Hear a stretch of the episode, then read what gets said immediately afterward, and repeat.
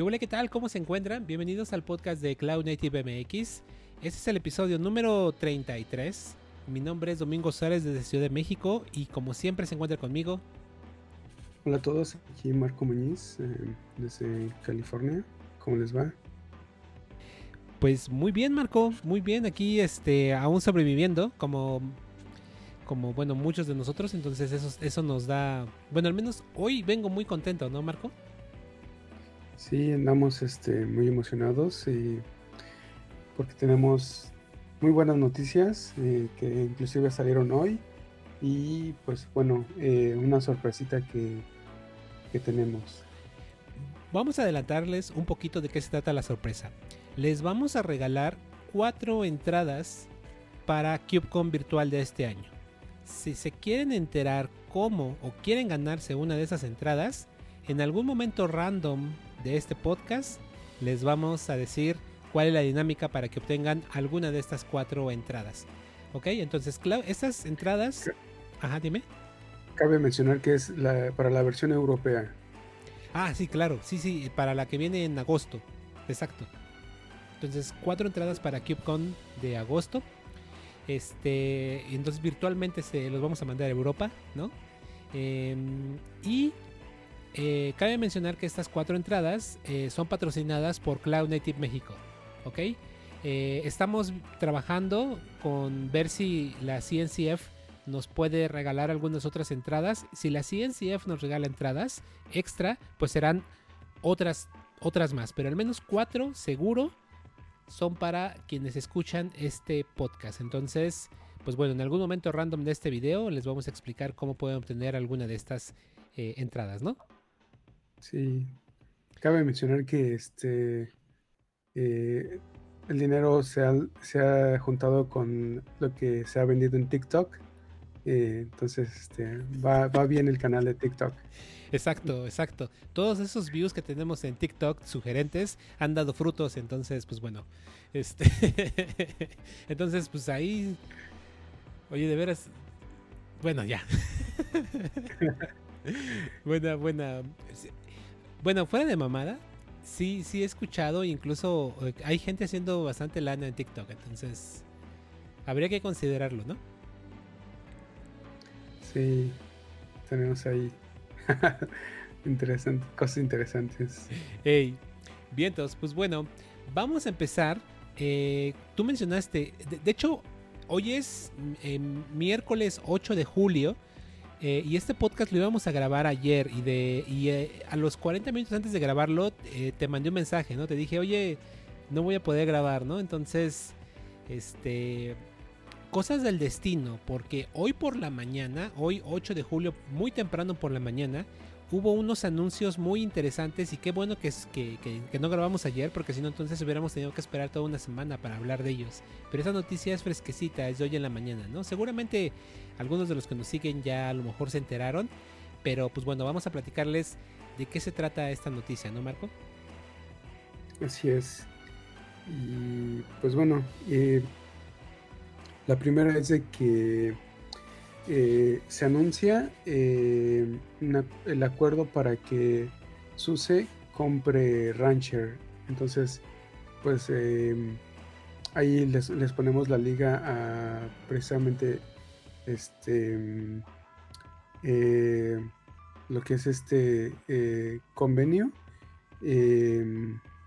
sobre todo, bueno, creo yo que esto hace una combinación muy poderosa por parte de esas dos compañías. Eh, eh, sobre todo es que, pues ya ves que hemos estado escuchando como de la parte de virtualización o de micro eh, máquinas mm, virtuales que viene, viene sonando un poco en, la, en, nuestro, en el ecosistema de Cloud Native y Rancher que pues viene desarrollando eh, y viene eh, ofreciendo un buen, este, un buen servicio para, para el soporte e, implementación de Kubernetes. Este, y pues hay varios productos que se está desarrollando alrededor. Eh, entonces, em, creo, creo yo que van a salir cosas muy interesantes de esta, de esta fusión. Em, ¿Cómo ves, Domix? fíjate que a mí me emociona bastante esta, mm, este anuncio de adquisición. Eh, todavía no se completa, ah, tengo entendido, pero ya es básicamente ah, pues casi casi un hecho, pero mm, simplemente están por adquirirla, pero bueno, ya hay una mm, pues casi casi un compromiso, ¿no? Yo estoy muy emocionado porque en muchas ocasiones en este podcast hemos hablado de Rancher, ¿no? Y, este, incluso ahorita estaba mostrando, mientras tú estabas hablando, estaba mostrando a la cámara el, el termo que tenemos, que tengo de Rancher. Tú también tienes uno, ¿no? Sí, están. ah, tú tienes el, el azul, yo tengo el blanco. Están muy chingones, están muy chingones, la neta. Este, y eso los, los obtuvimos en el último CubeCon.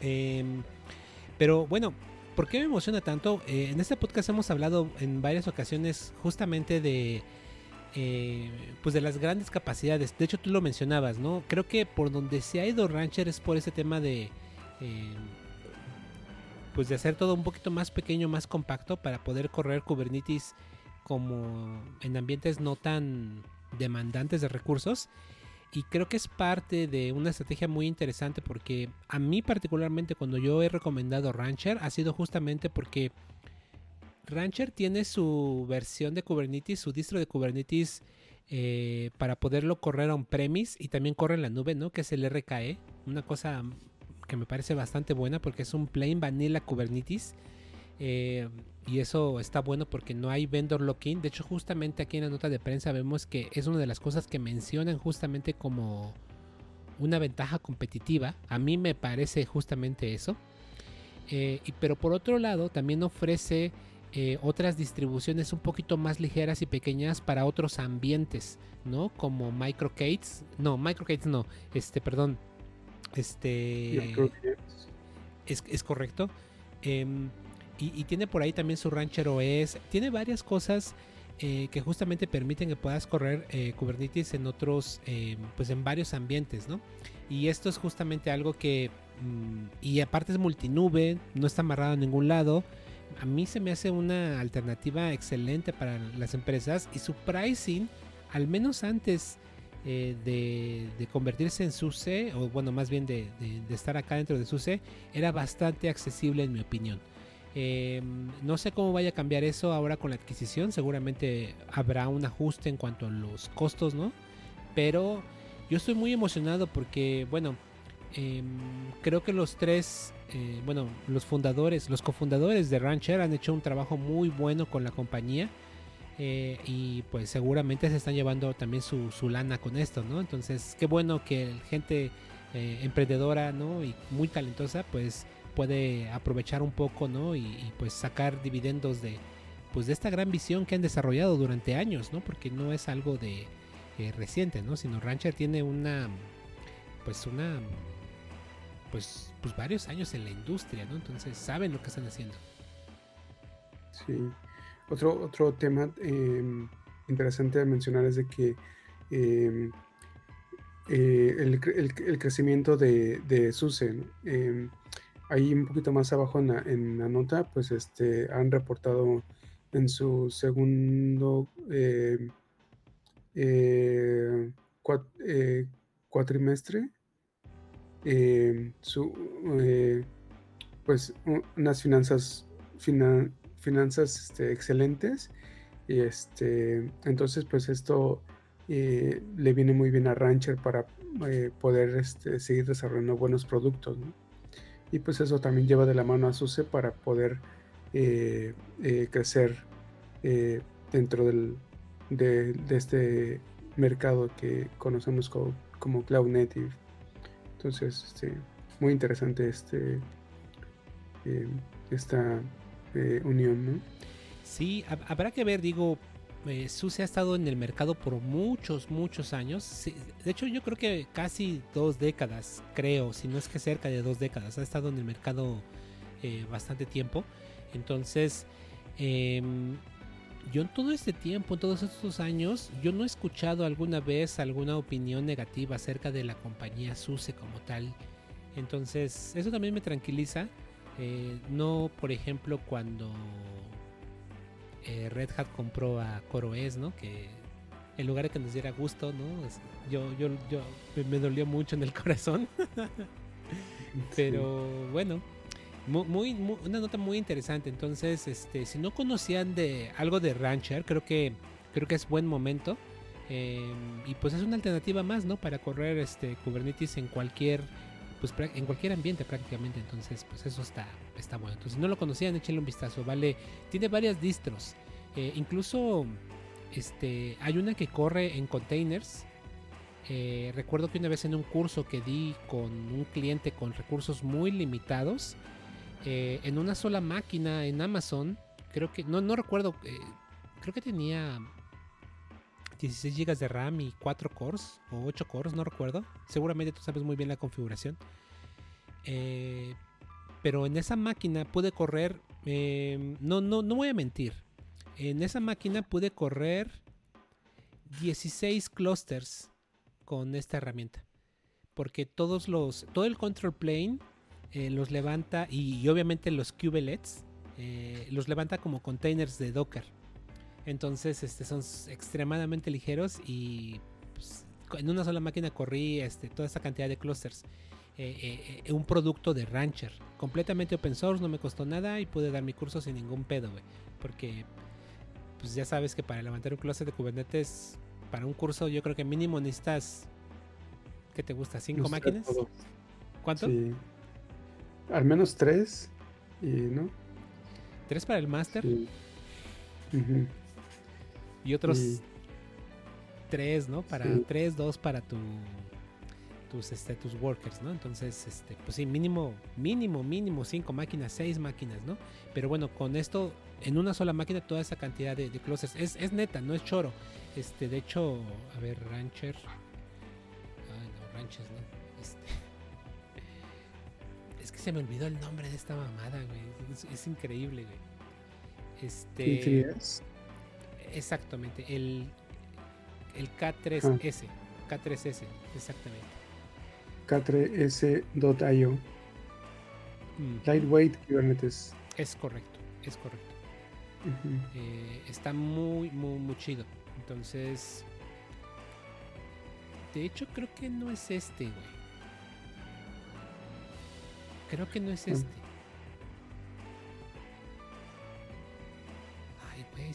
Es que este, el K3S, es, es un clúster un poquito más robusto.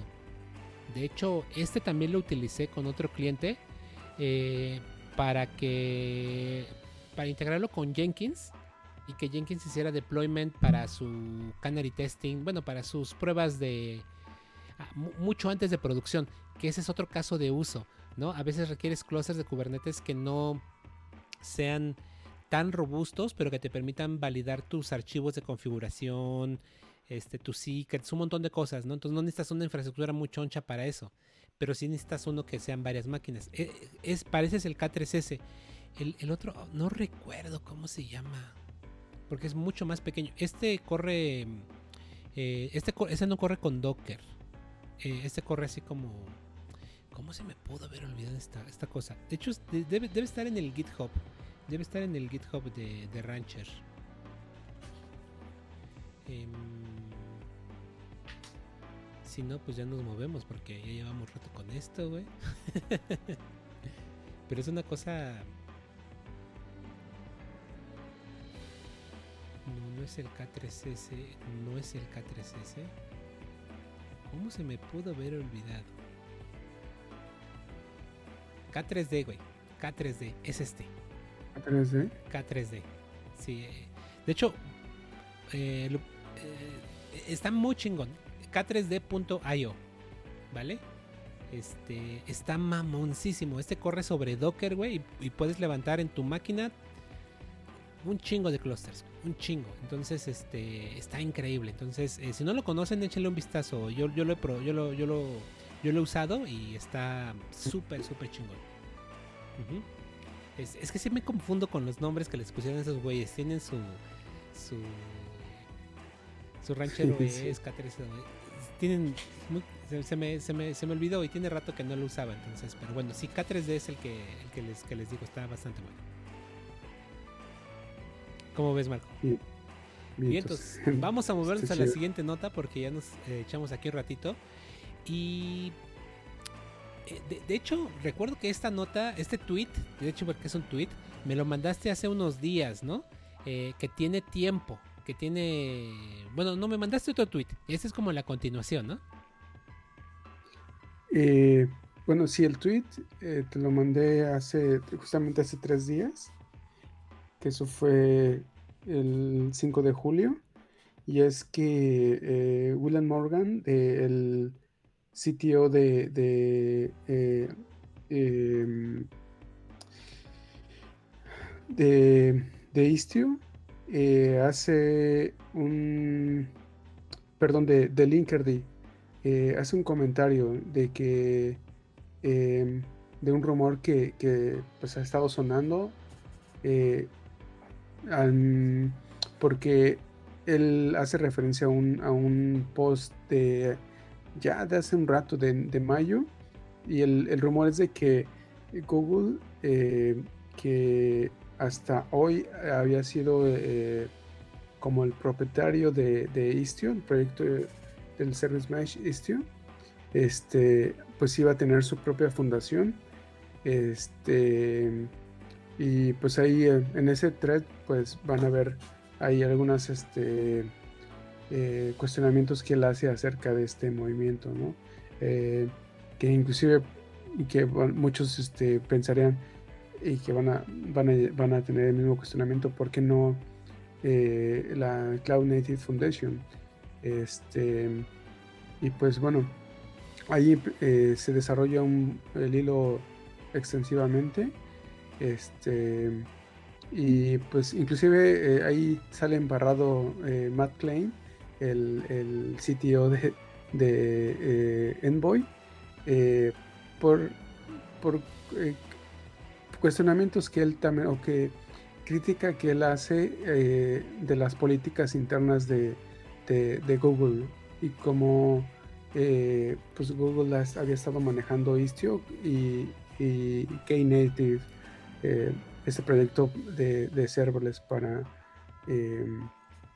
para Kubernetes, ¿no? E, e, es un tema álgido porque, digo, no quiero defender a Google eh, y, tampoco hablar bien ni mal, eh, pero la verdad es que las cosas como son. Lo que ocurre es que hace muchos años pues libera Google Kubernetes, ¿no? Y prácticamente cede el control y en este momento me parece que Red Hat y otras empresas eh, Enterprise, sobre todo VMware también, ¿no? Tienen mucho control sobre eh, Kubernetes. Entonces, eh, este drama que estamos viendo acá tiene, mm, de hecho, años. durante mucho tiempo, este Matt Klein, como tú lo has mencionado, ha expresado en muchas ocasiones eh, ha hecho críticas muy fuertes contra la gente de Google de cómo justamente administran eh, el, desarrollo de Istio y como tú mencionaste bien Knative. De hecho creo que ha sido más, más criticado Knative que Istio. Eh, Knative prácticamente no es open source, Istio sí, hasta donde tengo entendido. Entonces, este Istio pues sí es open source. Eh, Knative, no, no recuerdo si, si Knative es open source, no estoy muy seguro. Pero las críticas han sido que justamente el desarrollo y, toda la toma de decisiones de estos dos, de estos dos proyectos han sido completamente a puerta cerrada, ¿no? Aunque sean open source, muchas decisiones, muchas implementaciones se han, se han hecho a puerta cerrada. Entonces, cuando hace un momento decía que no quería como hablar más de Google, este, es justamente, si tú ves a Kubernetes, que es un gran proyecto, que fue creado, ideado principalmente dentro de Google, pues ahora Red Hat, eh, VMware, pues están sacando mucha ventaja de todo eso, ¿no? Entonces, eh, a mí me hace suponer que parte de esos de las decisiones por las cuales Google ha estado siendo mucho más conservador con, con esos dos proyectos, a pesar de que esa, eh, de que sean pues sí, de ese de, que eso afecte al proyecto como tal, ¿no? Porque sin duda gente muy abusada como Matt Klein y, gente por el estilo, pues dice, yo de loco eh, contribuyo en un proyecto que tiene esa naturaleza, ¿no? Entonces, Eh, por eso decía que es bastante álgido este tema, ¿no? No, no es este. Tiene muchas, muchos aristas, ¿no? Sí. Y pues bueno, algo, otro tema que quiero mencionar acerca de esto. Este, bueno, pasamos al, a la siguiente liga que es referente a esto. Em, y que es este. Pues eso, eh, el, el, hilo de, Twitter es del 5 de, de julio. Y hoy en el, blog de Newstack, pues ya Google lanza esta nueva organización eh, donde que la llama Open Usage Commons eh, y ahí pues este en la liga del Newstack pues van a ver este, la liga a esta al, al, a esa nueva fundación y pues lo que todo lo que quieren desarrollar o como Google lo, lo, está manejando es que pues quiere hacer eh, esta fundación como más para manejar los, eh, las marcas registradas de, de, estos proyectos, ¿no? Y creo yo que hace sentido porque ves que em, en los este, eventos de, la Cloud Native, en, el, KubeCon, lo, por ejemplo, es que nos quejamos mucho de lo, de lo que son los keynotes, que son prácticamente eh, son eh, ventas. Eh, realmente las, las, empresas y personas que, que, aparecen ahí son porque pagaron por ese, ese tiempo al estar ahí, ¿no? Entonces, viéndolo de, otra lista, como mencionas, es de que pues tal vez Google no quiere como eh, eh, tomar ventaja de, eso y que se vea como más como marketing de, esos proyectos como, como sucede con la como lo, hace la cloud native. Entonces este ellos dicen que pues sí eh, vamos a se supone que esta esa nueva fundación pues va a estar como administrando todo eso este pero pues hay también críticas eh, acerca de que, bueno, pero hasta ahora pues los que manejan esta fundación pues es Google. Entonces realmente como que pues sí tienes una nueva fundación, pero pues no vemos eh, que ese como total independencia, porque pues eres el único, eh, eres el único que, que está este manejando la fundación. Bueno, ellos y una, y una empresa consultora que es este partner de, Google. Entonces, este, pues, eh, pues sí, o sea, como que viendo los dos enfoques, pues, eh, híjole, pues, no, no sé. Eh, Fíjate que eh, ahora justo tengo en la pantalla eh, un fragmento de texto eh, seleccionado. Y este texto dice, Google dirigió Kubernetes a un punto, ¿no? Y luego lentamente, a lo largo de dos años, ¿no?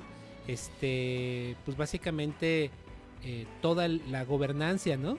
se la dejó a la, a la CNCF.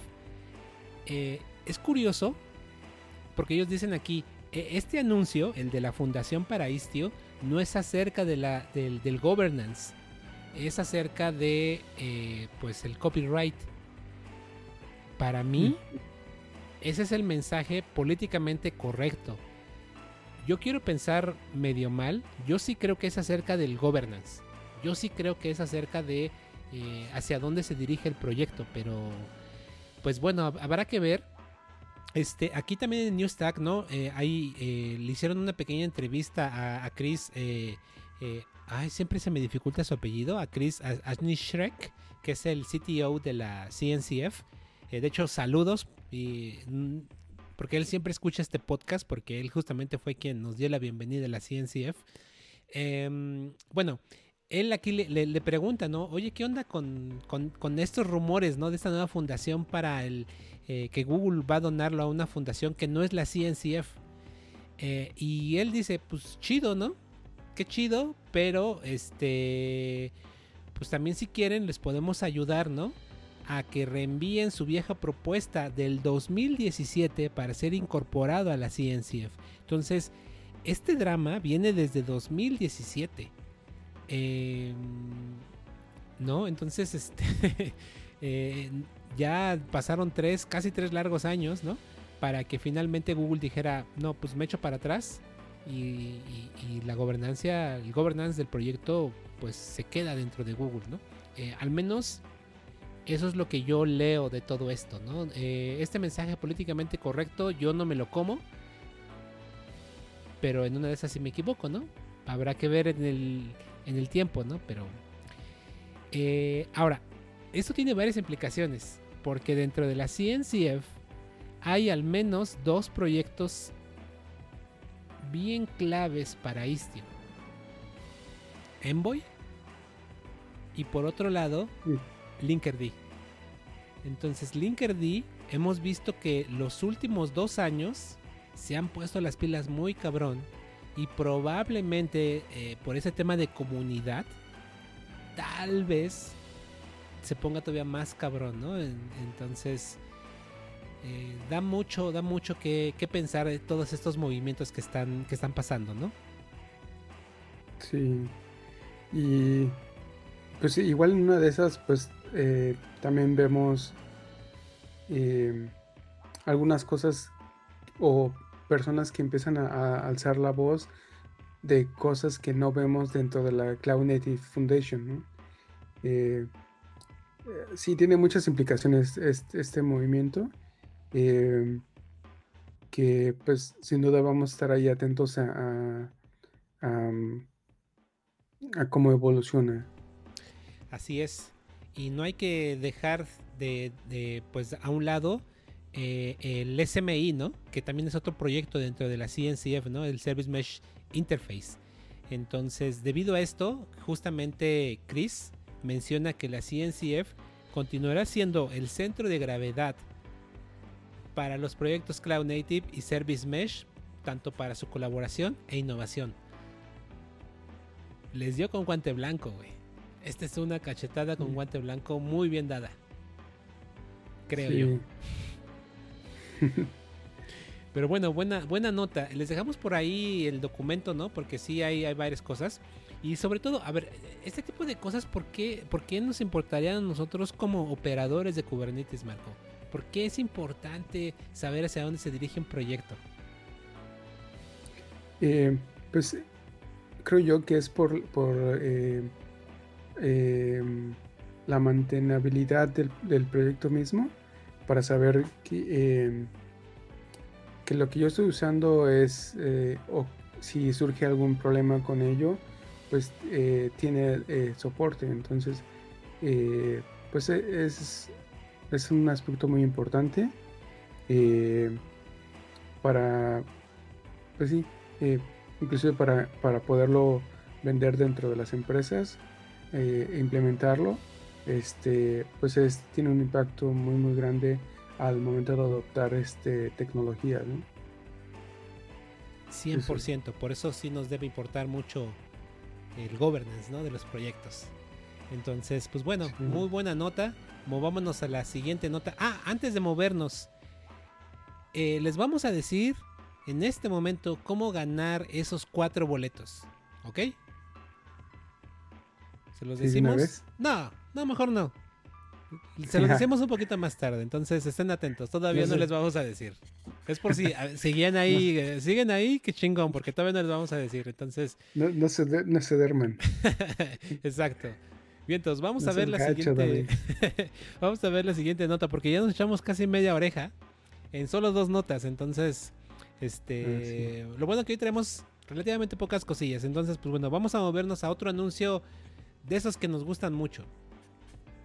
Sí, y pues este, esa es una nota de, la Fundación Cloud Native y es este el anuncio de la graduación del proyecto Harbor.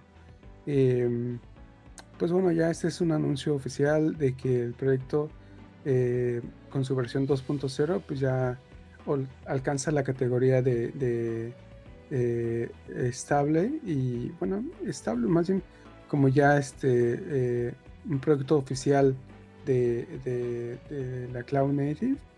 Y pues bueno, este es este eh, su anuncio oficial, ¿no?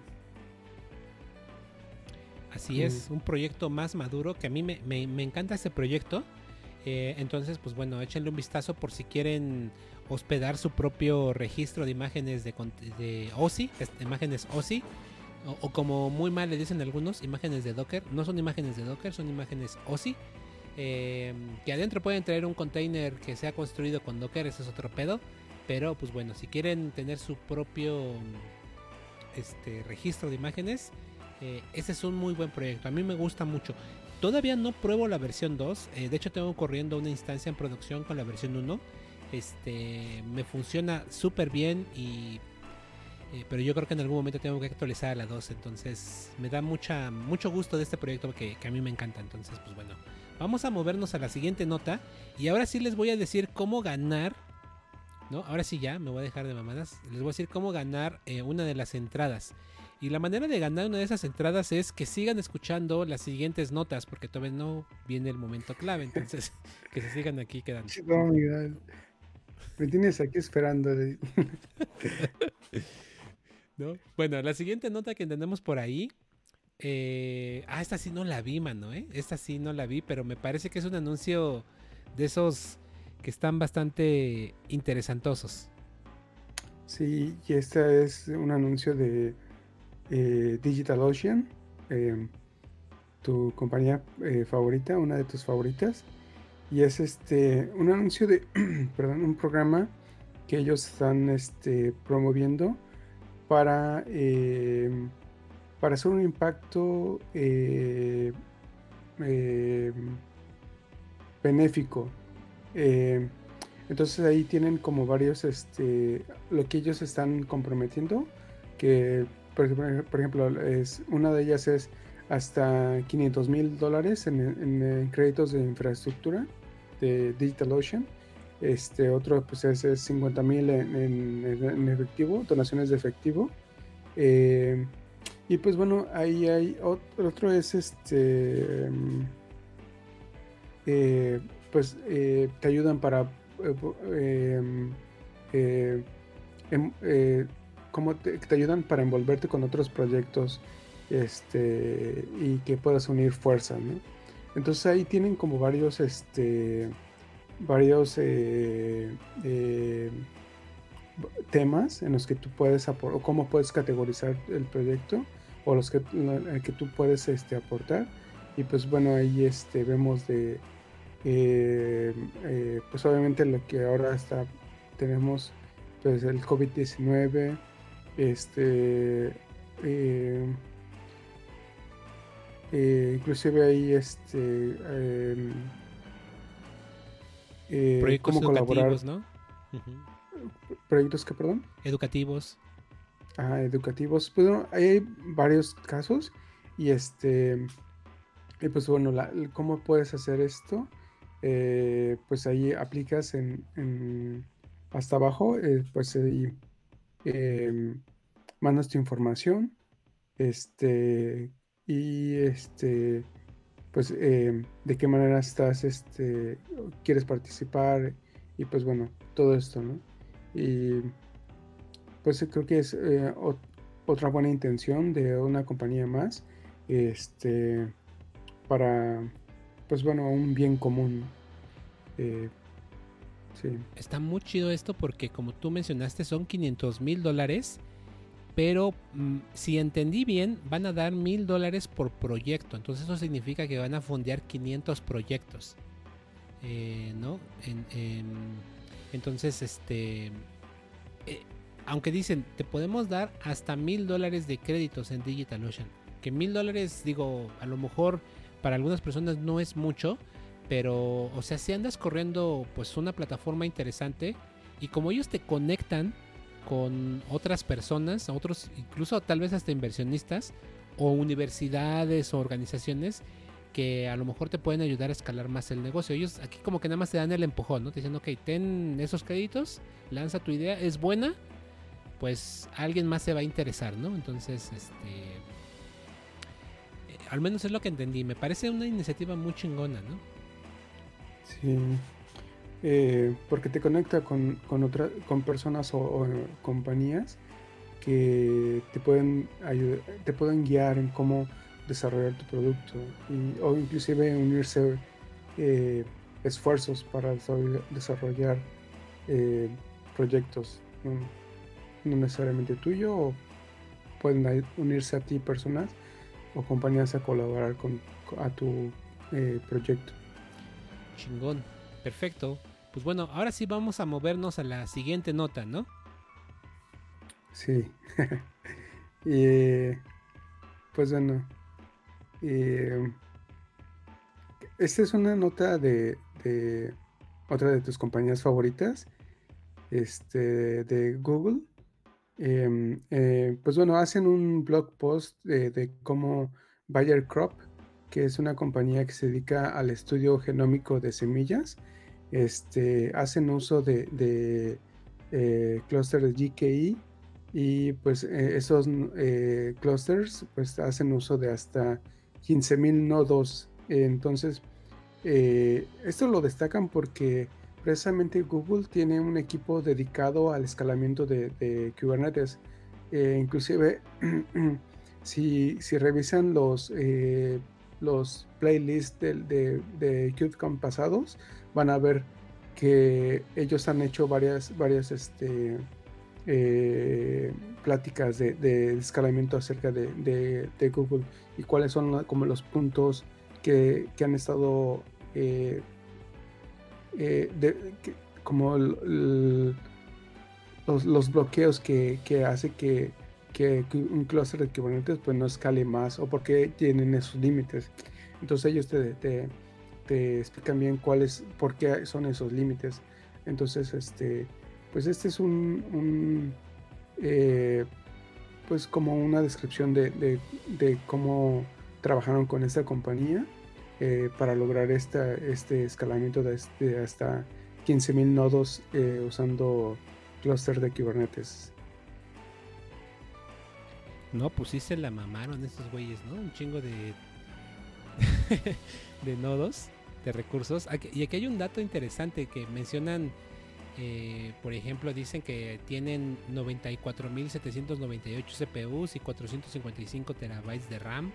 Todo esto para correr pues sus modelos de análisis que hacen, ¿no? Para el pues pues seguir generando pues no sé cómo llamarles este este, pues bueno, lo que hacen esas compañías este, farmacéuticas y, que se dedican a modificar los eh, organismos vivos a niveles que antes no lo hubiéramos podido imaginar y pues justamente ahora con Kubernetes pues nos permite puta, tener un poder de cómputo pues bestial, ¿no? E, esos números que di antes no se comparan en nada con los 240.000 CPUs y 15.000 nodos este, y que pueden, según ellos, aquí procesar, si no leo mal, 15, mil millones de genotipos por hora. ¿no? Entonces, pues vaya, con esto, vaya, o sea, estos güeyes hacen, ya llevan la, la, investigación a niveles muy cabrones, ¿no? Entonces, pues qué chido que Kubernetes esté ayudando a esto. Entonces, pues bueno, muy buena nota, ¿no? Sí. Muy interesante, sí. ¿Y, qué más tiene de interesante esta nota, Marco? pues bueno, eh, pues ahora sí les, les este, revelamos la dinámica eh, en la cual pues, ustedes pueden ganarse sus, eh, sus pases al, al virtual en la versión europea. Y pues este eh, pues habíamos estado pensando muchas cosas y pues ya teníamos esto tratando de planearlo desde hace un rato. Pero pues bueno, como si habrán escuchado nuestros podcasts pasados, eh, pues han surgido algunas cuestiones. Este, entonces pues al final decidimos de hacerlo o tratarlo de hacerlo lo más eh, sencillo posible. sobre todo porque pues ya se acerca este evento. Entonces pues pues sí, em, pues la dinámica es muy, muy sencilla. Este, solo díganos por qué están interesados en, en, en asistir virtualmente al QFCon, eh, la versión europea. este, en cualquiera de nuestros este, medios, ya sea Twitter, eh, un comentario en YouTube, un comentario en SoundCloud o este eh, o inclusive un post en nuestro blog. Eh, ahí créenlo de manera rápida. No, pues sí, queremos algo sencillo. Así es, es muy sencillo. Entonces recuerden, la dinámica es muy fácil. ¿no? Eh, si están interesados en obtener alguna de estas eh, entradas, como lo dijo Marco, déjenos un comentario en cualquiera de nuestras plataformas. En el blog post de nuestro, en, el, en, el, en, el, en nuestro sitio web, cada podcast tiene, le ponemos su entrada. Ahí hay una sección de comentarios. Dejen su comentario. Esa es una opción. La otra opción es que vayan a YouTube y pongan un comentario. La otra, pues, es a SoundCloud y la otra es eh, Twitter y también Facebook. ¿no? O sea, en ah, cualquiera de esos medios eh, donde vamos a anunciar este podcast, háganos un comentario. Y tenemos por ahí un pequeño... Si hay, un, si hay una, trampa, ¿no? ¿Cuál es la trampa? Ya se murió. no, es muy, bueno, más que trampa es... Eh, de estas cuatro entradas, que va, que va a donar eh, Cloud Native México, una entrada va a estar destinada solamente para eh, mujeres. De, nosotros, hoy es 9 de julio, nosotros vamos a hacer la rifa dentro de un mes. Va a ser una rifa. La manera en la cual se van a obtener ustedes el, el, el boleto es mediante una rifa. Lo vamos a hacer el 9 de agosto, ¿no? Da tiempo, ¿no? Sí, sí. Ahora, eh, ese día que vayamos a hacer la rifa, vamos a seleccionar a todas las mujeres y vamos a regalar uno solamente alguna de esas de las mujeres que hayan dejado su comentario, ¿ok? Entonces, este, vamos a hacer lo mismo con ingenieros, ya sea desarrolladores o operadores, o sea, cualquier persona interesada que nos diga en su comentario que tienen menos de 5 años de experiencia. Ahora, no nada más es que nos digan, sino que también nos lo comprueben. ¿Vale? Nos lo pueden comprobar con su currículum, con su perfil de LinkedIn y pues nosotros los vamos a stalkear. Entonces, este, ese está pensado para justamente ingenieros que van empezando, ¿no? Y finalmente los últimos dos van a ser repartidos pues entre todo mundo, ¿no? O sea, ya, después los ganadores de los anteriores los sacamos y metemos todo a la tómbola otra vez. Este, y random vamos a escoger dos. Yo creo que vamos a grabar en, una, vamos a hacer una cápsula, ¿no? Dentro de un mes en nuestro podcast, eh, eh, la grabación. Este, es más, a lo mejor hasta lo hacemos en, o hacemos un live. Creo que sería más chido un live, ¿no? Sí, sea bueno. Porque para que no piensen que, ah, no mames, pues es grabado, güey. No, mejor un live. Hacemos un live y este y ahí para que vean que no hay trampa, ¿no? Entonces, este pues muy sencillo, ¿no? Creo yo. Sí. Sí lo creo que es algo justo. Va, random. Como Thanos, que se mueran en la mitad de la chingada, ¿no? Pum. ALV, pum. Random. bueno, bien, entonces, pues así va a ser la dinámica. Entonces, este, creo yo que está bastante sencilla. Entonces, vamos a movernos. Ya llevamos casi 45 minutos. Entonces, todavía nos quedan algunas notas que queremos comentar aún. Entonces, muchísimas gracias. Espero que eh, esperamos que participen. De aquí hasta el 9 de agosto, en cada podcast vamos a estar haciendo, repitiendo la dinámica para que no se les olvide. ¿Ok? Bien. Y bueno, continuando con nuestro, em, eh, nuestros temas, es eh, otro, otro anuncio de Google Cloud Platform. Y es de, pues, este anuncio es que hace unen fuerzas con VMware. Y pues bueno, lo que hace pues es de que ahora pues tú vas a poder lanzar instancias de, o perdón, máquinas virtuales en VMware desde eh, la interfaz de, GPC, eh, GCP, perdón. Em, y eso por lo que hace, pues lo que ellos este, eh, argumentan es de que, pues bueno, posiblemente es un poco complicado eh, migrar tu, la, tu aplicación actual a un, a, un diseño este, cloud native, eh, hacerlo en microservicios, en contenedores, todo eso. Entonces, por lo que dice, bueno, está bien, puedes traerte esa aplicación corriendo en tu, en tu máquina virtual, en, en, este, en, VMware, y pues puedes tener este, eh, una integración más, eh, más sencilla a los servicios de, Google. Este, entonces, pues ya es como de manera un poco más transparente eh, esta integración.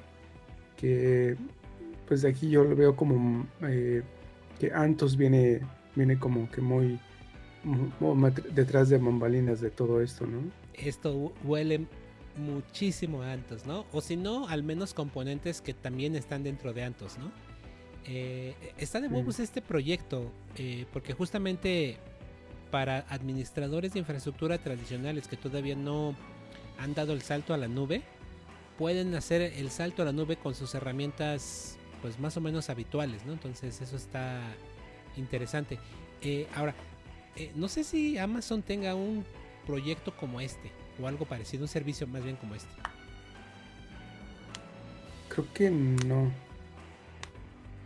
Eh, o sea, integración con otro eh, vendor. Eh, Ajá. Creo que nada más había hecho una integración con con este el, el servicio de, de Red Hat. Em, OpenShift. OpenShift, sí. Ya. Pero, eh, pero eso es un clúster de Kubernetes, no como tal un eh, eh, máquinas virtuales hosteadas por otro proveedor. Porque OpenShift es más como em, software as a service de cierta forma, ¿no?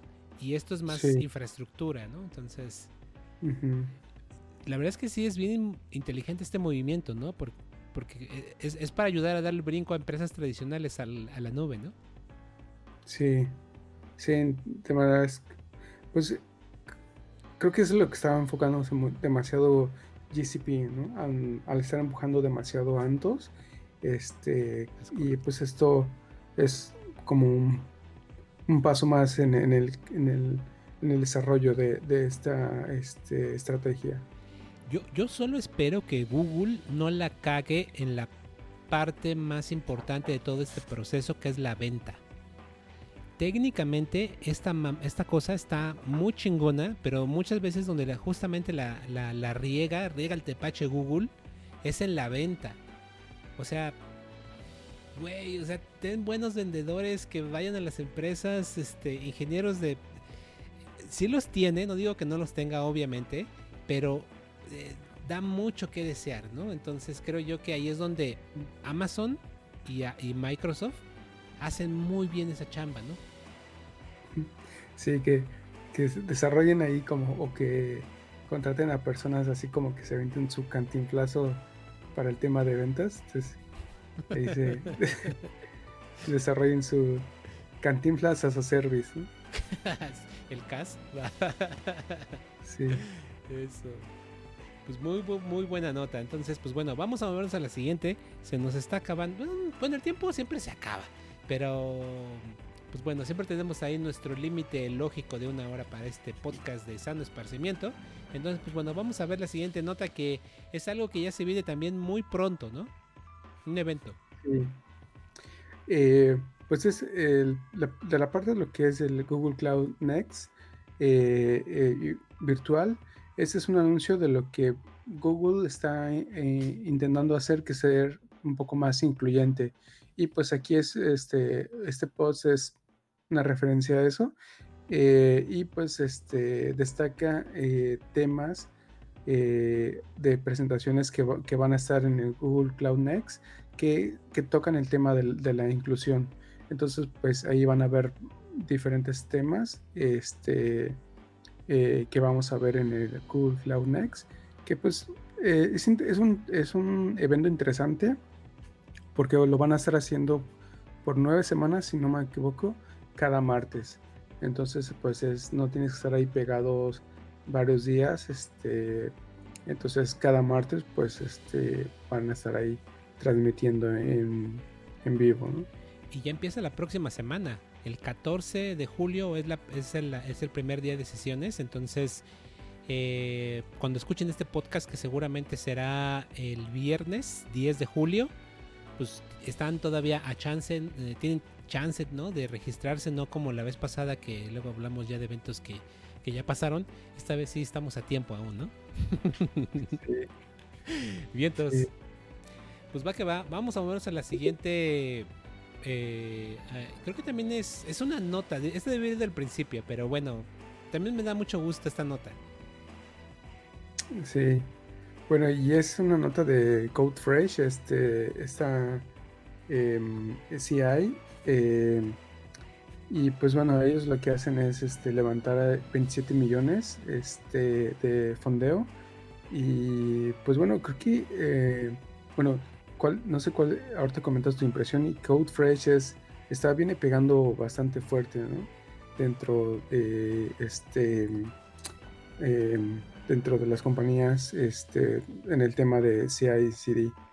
Este, entonces, pues, mm, Mira, yo, no lo he usado, pero cada vez que voy a KubeCon o algún evento donde está CodeFresh, siempre me acerco a, a, su a su a su stand. Este, y es impresionante la interfase gráfica de CodeFresh. O sea, se le hace honor a su nombre, no es muy fresca.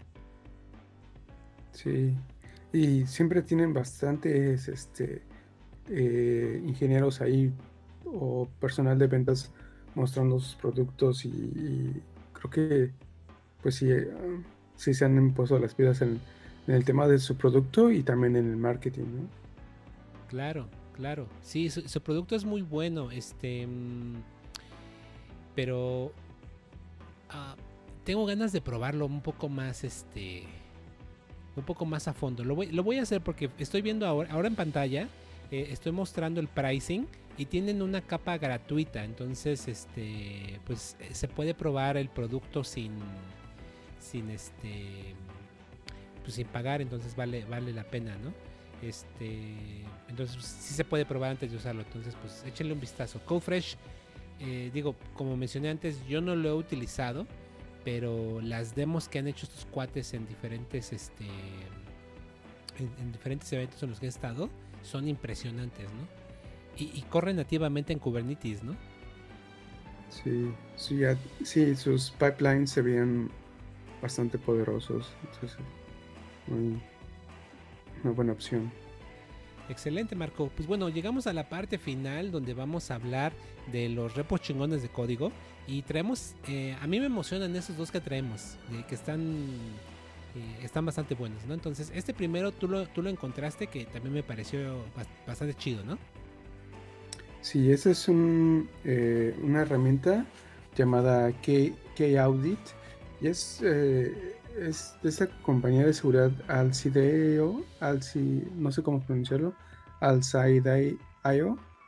Eh, y pues bueno, lo que hace este, eh, esta herramienta es de que monitorea los logs de tu cluster de Kubernetes para tratar de encontrar anomalías eh, o, em, por ejemplo, que, que cierto pod esté tratando de acceder a un recurso que no debería este, entonces, eh, esta herramienta te ayuda a detectar ese tipo de cosas, ¿no? Como eh, patrones eh, inusuales en tus, en, tu, en tus, en tus clusters, Entonces, pues ahí, pues otra herramienta de la parte de seguridad que, que tal vez vale la pena este, echar un ojo. Y por lo que veo, pues obviamente puedes bajar la versión comunitaria y también tiene su versión open source eh, eh, enterprise, ¿no? Sí, claro. se, ve interesantoso. Sí, y pues bueno, ahí eh, al principio van a ver que tiene soporte para IKS, GKI, AKS y pues este, pues sí, tiene muy buen soporte de, de muchas este, distros de Kubernetes. Está bueno esto. Perfecto. Pues bueno, yo les traigo otro repo que, que, encontré hace algunos días. Este, digo, no es tanto Cloud Native, pero eh, me pareció interesante porque creo yo que si bien no es el único proyecto que haga más o menos esto, hay muchos más. Eh, sí me parece interesante e importante que le demos en nuestras organizaciones la importancia a lo que hace este proyecto. Ahora, ¿qué hace este proyecto? Se llama Catalog con K, así como la K de Kubernetes, pero no tiene nada que ver con Kubernetes. Eh, este, este proyecto es un registro de APIs. Eh, lo que está bueno pues es que eh, este registro de APIs es parte de una funcionalidad que un API Management te puede dar. Entonces este nada más se enfoca en la parte de que tú publicas, eh, tiene una base de datos donde tú publicas tus especificaciones utilizando Swagger, utilizando OpenAPI. Este, y la idea es que una vez que tú publicas estas especificaciones, pues alguien más puede usar esas especificaciones para ver qué APIs tienes disponibles y cómo interactuar con ellas. Entonces, eh, me pareció bastante bueno. Este ya puede correr como bueno como un container, entonces para que le echen un vistazo. Eh, y siento yo que em, eh, la funcionalidad que ofrece este tipo de herramientas es muy buena. lo puedes correr donde tú quieras, en la nube o en tu on-premise. Eh, pero la funcionalidad para mí es, es, este, es, importante porque eh, una vez que tú publicas tus... Eh, es parte de la gobernabilidad o, governance de tus APIs, ¿no? porque las puedes ir versionando. Este, pues obviamente si hay discrepancias entre diferentes versiones, porque partes de un contrato, ¿no? Que es OpenAPI o Swagger. Entonces, pues es muy importante para la interoperabilidad con tus consumidores del API. Entonces, este, me gustó mucho. Eh, todavía está medio verde. Eh, la documentación incluso está, no está tan completa. Pero pues vaya, la verdad es que vayan echando un vistazo. Y la otra es que, eh, digo, si no van a usarla, analicen qué características, qué funcionalidades tiene. Y pues traten de buscar un producto que tenga o ofrezca mejores o, o, funcionalidades como esta, ¿no? Pero es algo que yo creo que en la actualidad todas las APIs deberían tener un contrato súper bien definido. Eh, y la manera de hacerlo, una, una manera de hacerlo, porque puede haber varias, pues es utilizando OpenAPI 3, que digo, Kubernetes, por ejemplo, su API está basada en OpenAPI 3. Entonces, este, eh, porque es la manera, en mi opinión, correcta y adecuada, ¿no? De poder eh, evolucionar con el tiempo un API, ¿no? Entonces, pues bueno, ahí, quería compartirles este repo porque no lo estoy usando yo y es más, no sé si lo voy a usar en mi trabajo, pero en este momento estoy dedicándome mucho al tema de APIs, entonces estoy haciendo una investigación pues, de varias herramientas y esta me pareció bastante interesante y prometedora, ¿no? Porque no está terminada, está en desarrollo. Sí, y pues bueno, em, em, es buena como, yo diría que es una buena práctica que, que implementen eh, pues este registro de, sus endpoints o de su documentación de sus endpoints em, porque pues eh, pues haces visible qué, qué funcionalidad tiene tu, sistema ¿no? o tu plataforma este y pues bueno ahí evitas mucho el, el, el, que bueno es que no sé no sé si lo que yo estoy buscando tiene soporte este, este esta API entonces, pues ahí te describe, bueno, este tipo de, herramientas te hace visible eh, este tipo, la funcionalidad o, este, eh, eh, inclusive cómo hacer una llamada y seguramente va, debo mostrarte cómo, cómo usar, por ejemplo, Core para hacer este, la llamada pasando por ciertos parámetros, ¿no? Entonces, este, pues creo que eh, para el tema de, microservicios es, un, es una herramienta importante eh, para la integración con otras APIs, ¿no? Entonces, este, pues sí, como, como menciona Domix, este, eh, es una opción más. Tal vez ustedes encuentren algunas otras más y pues vale la pena evaluarlas, ¿no? no es que estrictamente tienen que ser una es solo eh, mostrar otras opciones de qué hay. Así es, Marco. Pues vientos. Em, ya es 9 de julio, al menos acá en Ciudad de México. 12 de la noche con 20 minutos. Entonces, eh, hoy durante el día estaré editando el podcast y lo publicaremos muy tempranito el viernes por la mañana. Eh, el 10 de julio sale este podcast. Entonces, eh, vamos a estar anunciando por todos nuestros medios sociales cómo, bueno, no cómo, sino que para que vengan a escuchar nuestro podcast. Este, y esperamos que, que, pues bueno, son, son cuatro entradas eh, a, CubeCon virtual de Europa de 2020. Entonces es un regalo que les queremos hacer eh, y en muestra también del agradecimiento, ¿no? Por, por, seguirnos y por, por, ver este podcast. Este, y, es dar un poquito eh, también de regreso, ¿no? Este, porque la verdad, tener una comunidad o tener un podcast, si bien es una chamba, ¿no? pero también tiene sus sus, beneficios, ¿no? También tiene sus, sus, cosas buenas. Entonces, eh, pues agradecerles eso de alguna manera u otra. Entonces, vamos a hacer lo posible por tratar de conseguir más entradas. Es más, si su empresa donde ustedes trabajan quieren regalar una entrada y, pegarse a esta dinámica, estamos completamente abiertos a, pues mira, la empresa Sutana SADCB eh, nos regaló una entrada, eh, pues va, yo creo que estaría chido. O si ustedes quieren en su empresa regalarlo como ustedes quieran, pues también, ¿no? Digo, no lo tienen que regalar a fuerza acá, pero también la idea es eh, regresar un poco, ¿no? De lo que, de lo, pues, pues, de a veces de lo, de lo que tenemos, ¿no? Entonces, ¿no, Marco? Sí, así es. Em, eh, pues bueno, eh, el, el, boleto pues es relativamente bueno, el precio es 75 dólares, es relativamente eh, eh, caro, tal vez. Este, pero pues bueno, eh, pero si algún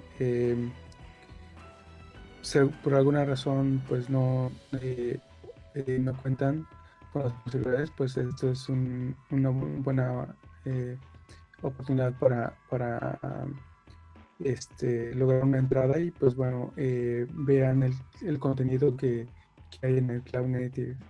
Aunque pues bueno, eh, pues no, en el, en ese caso pues este, por lo, de la pandemia pues no, no van a gozar personalmente de la experiencia de estar ahí, este, de ir a los stands y, interactuar con las empresas, este, y, agarrar los stickers, este, o inclusive playeras, eh, pero pues Eh, eh, pues es, un, es, un, es, una, es una forma de, de ver el contenido de, del GIFCON y en un futuro si este inclusive de hacer networking este eh, si tienen la posibilidad pues este puedan asistir ya veremos cómo se, cómo se evoluciona esto de la pandemia poder asistir personalmente a un evento de este tipo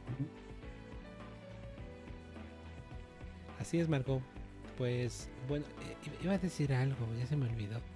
Eh, seguramente no era tan importante. Ah, sí, digo, no lo mencionamos en su momento, pero obviamente las entradas pueden ser para cualquier persona en cualquier parte del mundo. ¿No? Entonces, ah. no es de que México, no es de que este Venezuela, no, es en cualquier parte del mundo. Entonces, en donde, en donde ustedes estén, vamos a ver la manera de hacerles llegar esa entrada que que yo creo que no va a ser tan difícil, pero esperemos que no haya complicaciones, pero así será, ¿no? Sí, pues un saludo ahí a todos nuestros oyentes. Así es. Que nos logren entender otra vez. va que va, Marco. Pues bueno, como siempre, un placer eh, y un gusto platicar contigo, este, como cada semana. Entonces, pues bueno, muchísimas gracias a los que están allá escuchándonos o viéndonos. Entonces, pues bueno, esperamos que nos veamos aquí muy pronto y que sigan cuidándose y estando muy bien. Sí, pues un saludo Dominic, igual un gusto de estar aquí, eh, que compartas este espacio y conmigo. Y pues eh, un saludo a todos nuestros oyentes o los que nos vean.